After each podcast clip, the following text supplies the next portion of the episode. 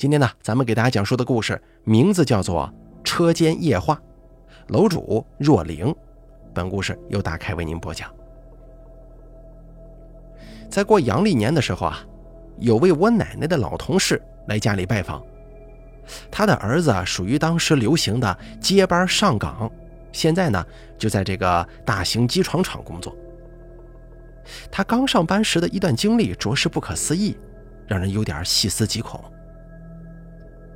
奶奶同事的儿子小邵刚进厂的时候啊，被分到洗床车间当工人。这个车间里的水都是循环使用的，也就是冷却机床以后的水排到底层进行沉淀，之后再通过管道抽上来循环利用。工人们洗手洗脸的生活用水也是沉淀后再利用的，饮用水则另外从锅炉房里打。有一天啊，小邵他们车间临时接到一个大任务。需要突击加班，他因为年轻又是新来的，主动请缨挑大梁，从中午一猛子干到午夜。眼见任务有了眉目，才算是稍稍松了口气。而这人呢，一放松，往往就容易感觉疲惫。小邵觉得腰酸眼涩，脑袋发沉，起身拧开水龙头，想用冷水洗把脸，醒醒神儿。三更半夜的铣床车间，万籁俱寂。小邵洗着洗着，突然感觉不大对劲儿啊！一股腥臭难闻的味道直冲他的脑海。他感觉手上、脸上流淌的不再是沁凉透骨的冰水，不知什么时候竟然变得粘稠温吞，令人作呕啊！小邵睁开眼睛一看，早就被吓得魂飞魄散、目瞪口呆了。只见水管里流出的液体呈暗红色。那股刺鼻的气味，更是证明了那水根本不是水，是血。就在小邵吓掉了魂、不知所措的时候，忽然听见一阵空灵飘忽的女人尖叫声由远及近，一瞬间就传到了小邵的耳畔。那喊声撕心裂肺、摧肝沥胆，透出一种震人心魄的痛苦与绝望。而小邵经过这一喊，如梦初醒般的拔腿就跑，大喊大叫着冲出了铣床车间。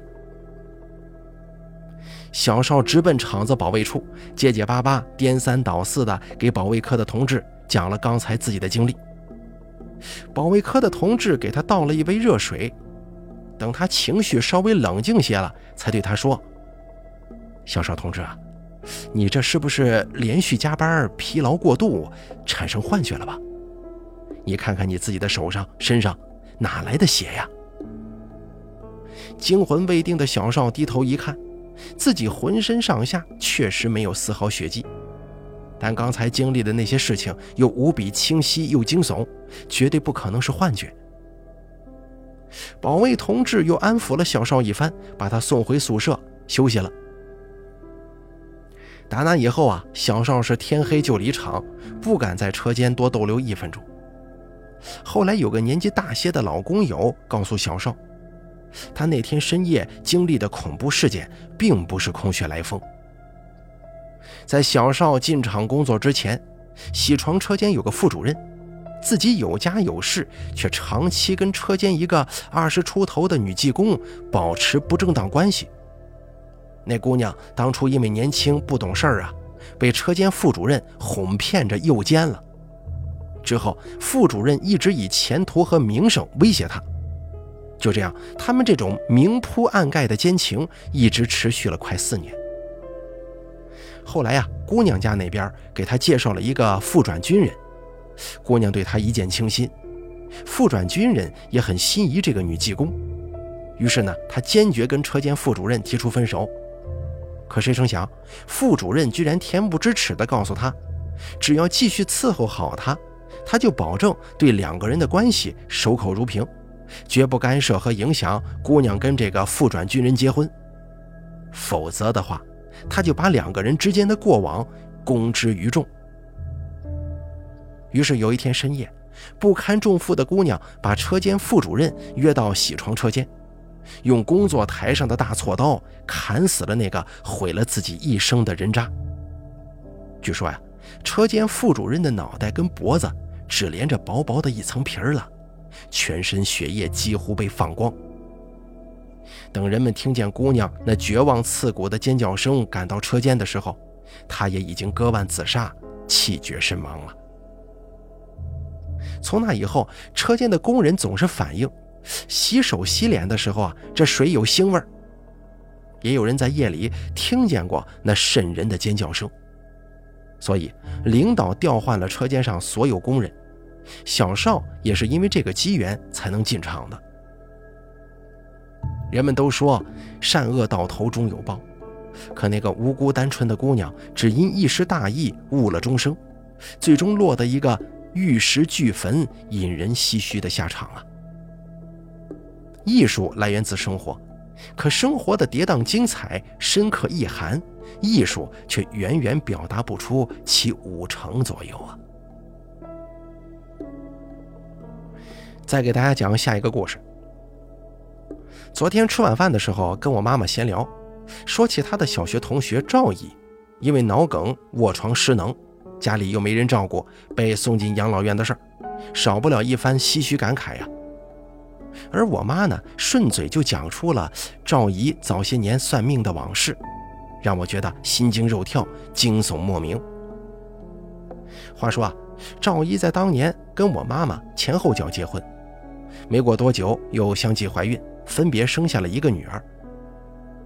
赵姨生完女儿没多久，有个走街串巷的算命先生路过她家，赵姨的妈妈呢就请先生给这个新生的女儿算上一卦。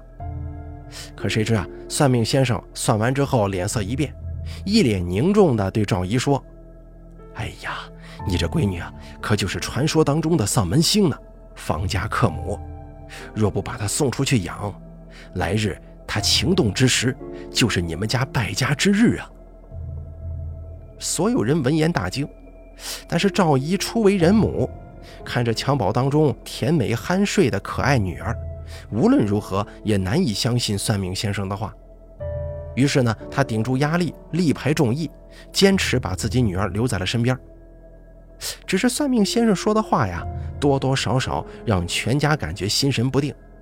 所以为了保险起见，两年后赵姨又偷偷的生了一个男孩。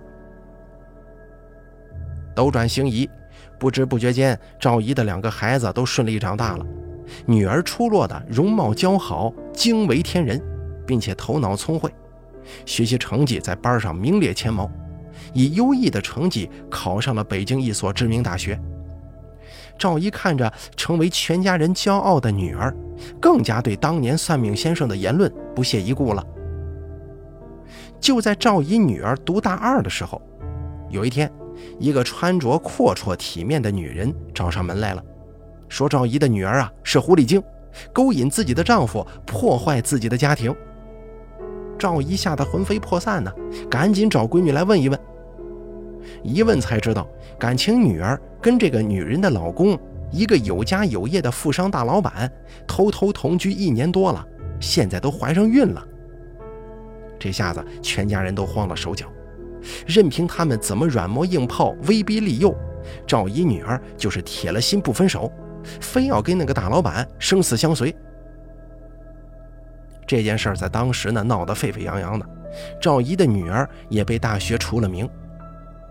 就在两方僵持不下的时候，赵姨的爱人因为气愤难平，突发心肌梗塞，人还没送到医院呢就没了。而大老板家一看闹出人命了，也服软了，原配老婆瓜分一大笔财产之后，跟大老板分道扬镳。赵姨的女儿也终于如愿以偿的。给大老板填了房。这桩事件尘埃落定没多久，赵姨的儿子趁家中无人的时候喝农药自杀了。从他留下的遗书当中，家人才知道，原来他一直在追求班上的一位女同学，却屡屡被拒。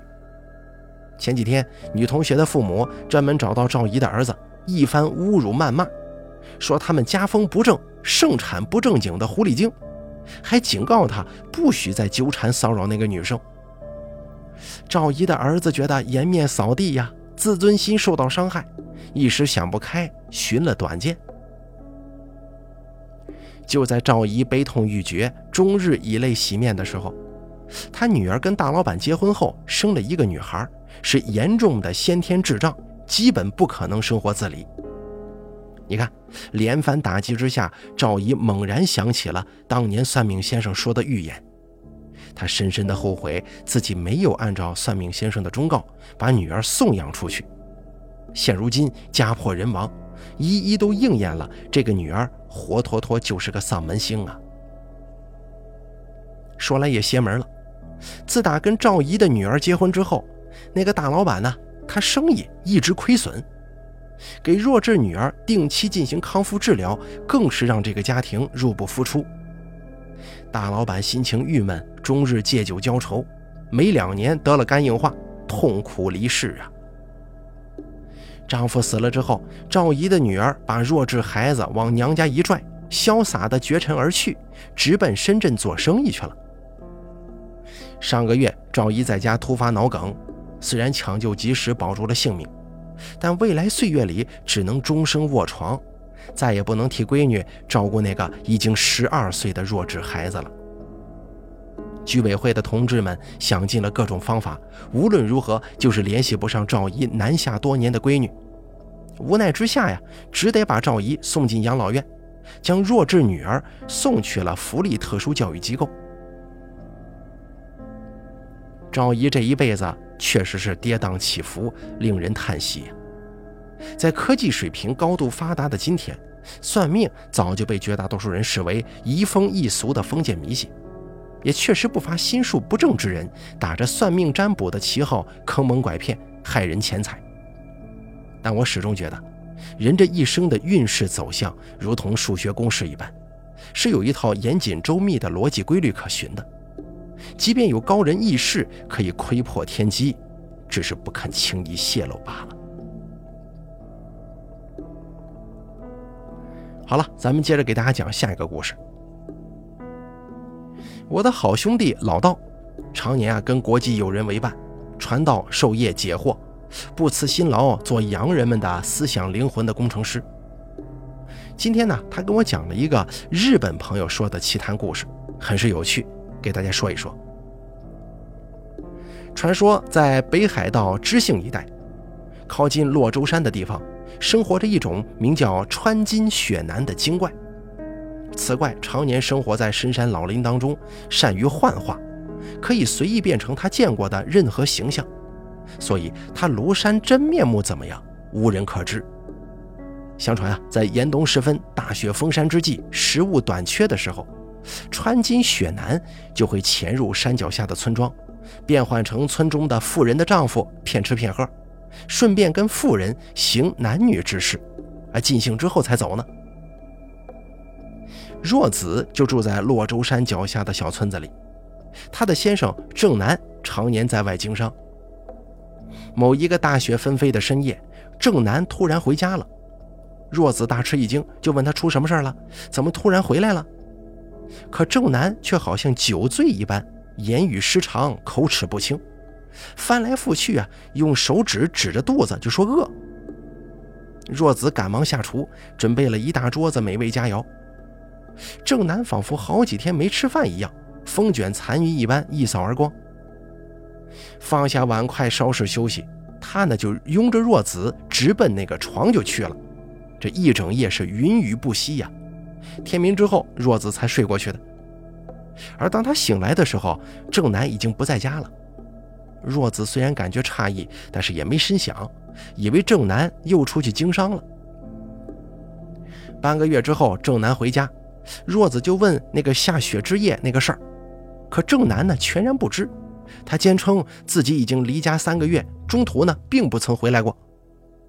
村子里的老人都说，若子肯定是遇到穿金雪男了。这个妖怪变作正男的形貌，骗吃骗色呀！一时之间，村中的年轻女人呢，人人自危，不胜惶恐。同一个村子里的君兰，她的夫君去岁意外身亡了。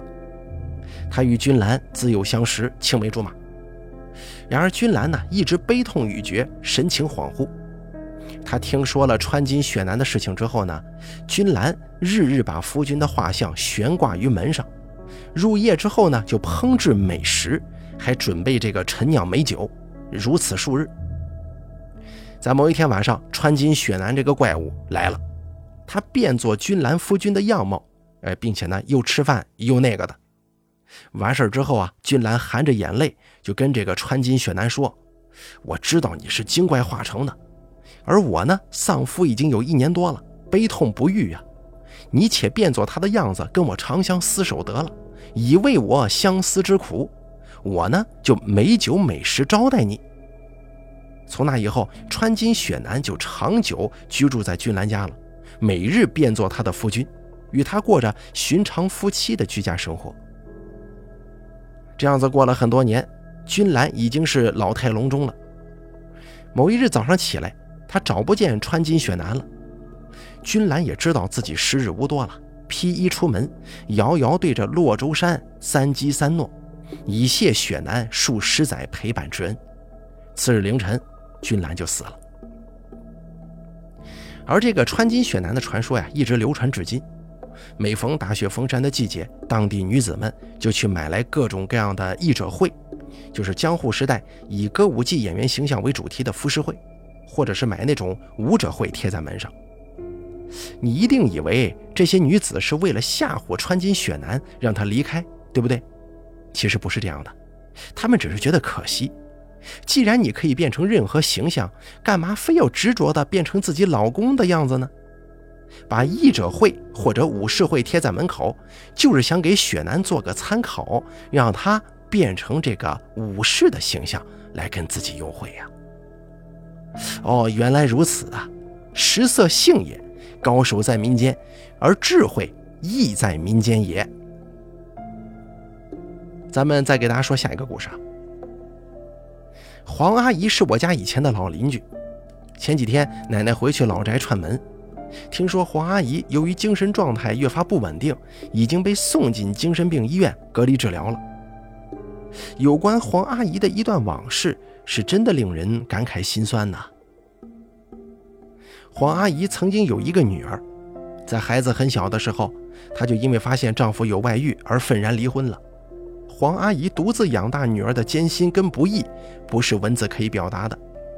好在她的女儿挺争气的，以高分考上了北京第二外国语学院，毕业以后呢，就进了一家收入不菲的外企工作。在二零零零年左右。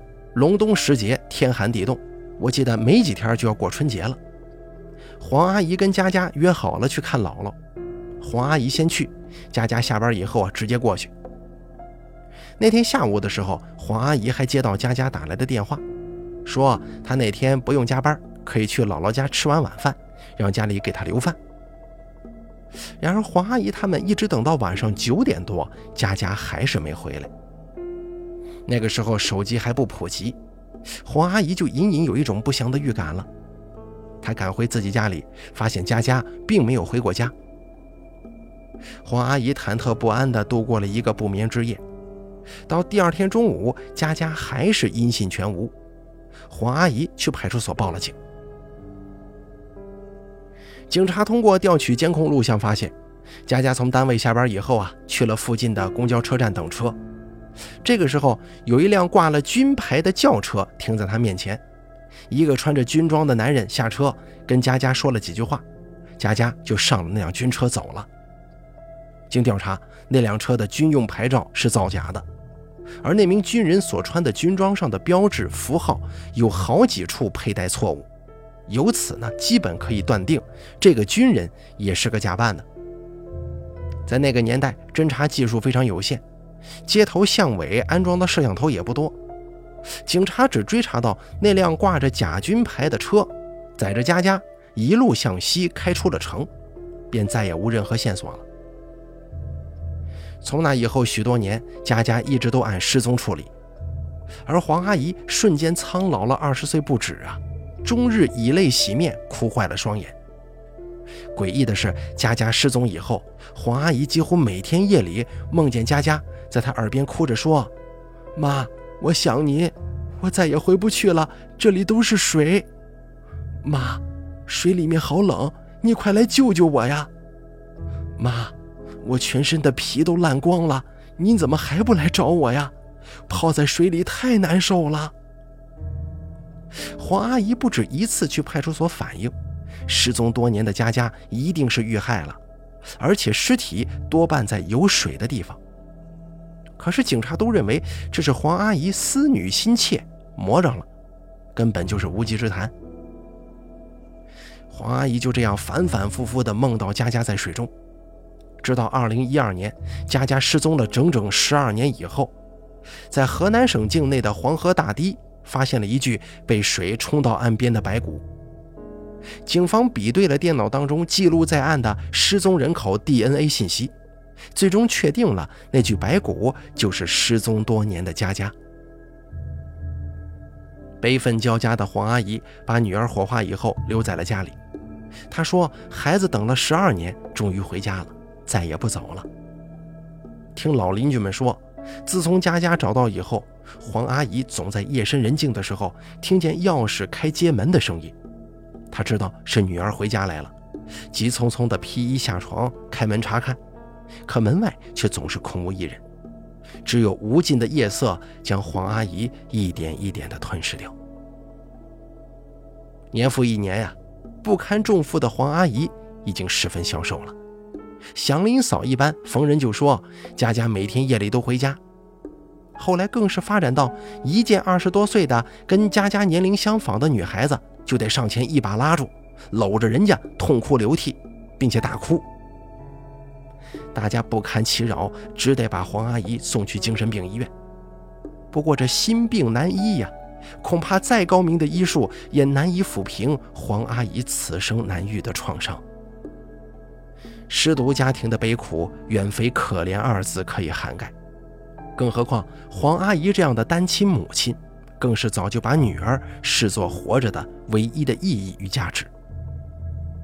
我想起《法制进行时》播过一起案件，也是被害的弟弟托梦给姐姐提供线索，最终将凶手缉拿归案。这些超自然的现象无法用科学来解释，或许是至亲之间砸断了骨头连着筋的深情，让他们得以建立超越生死的联系。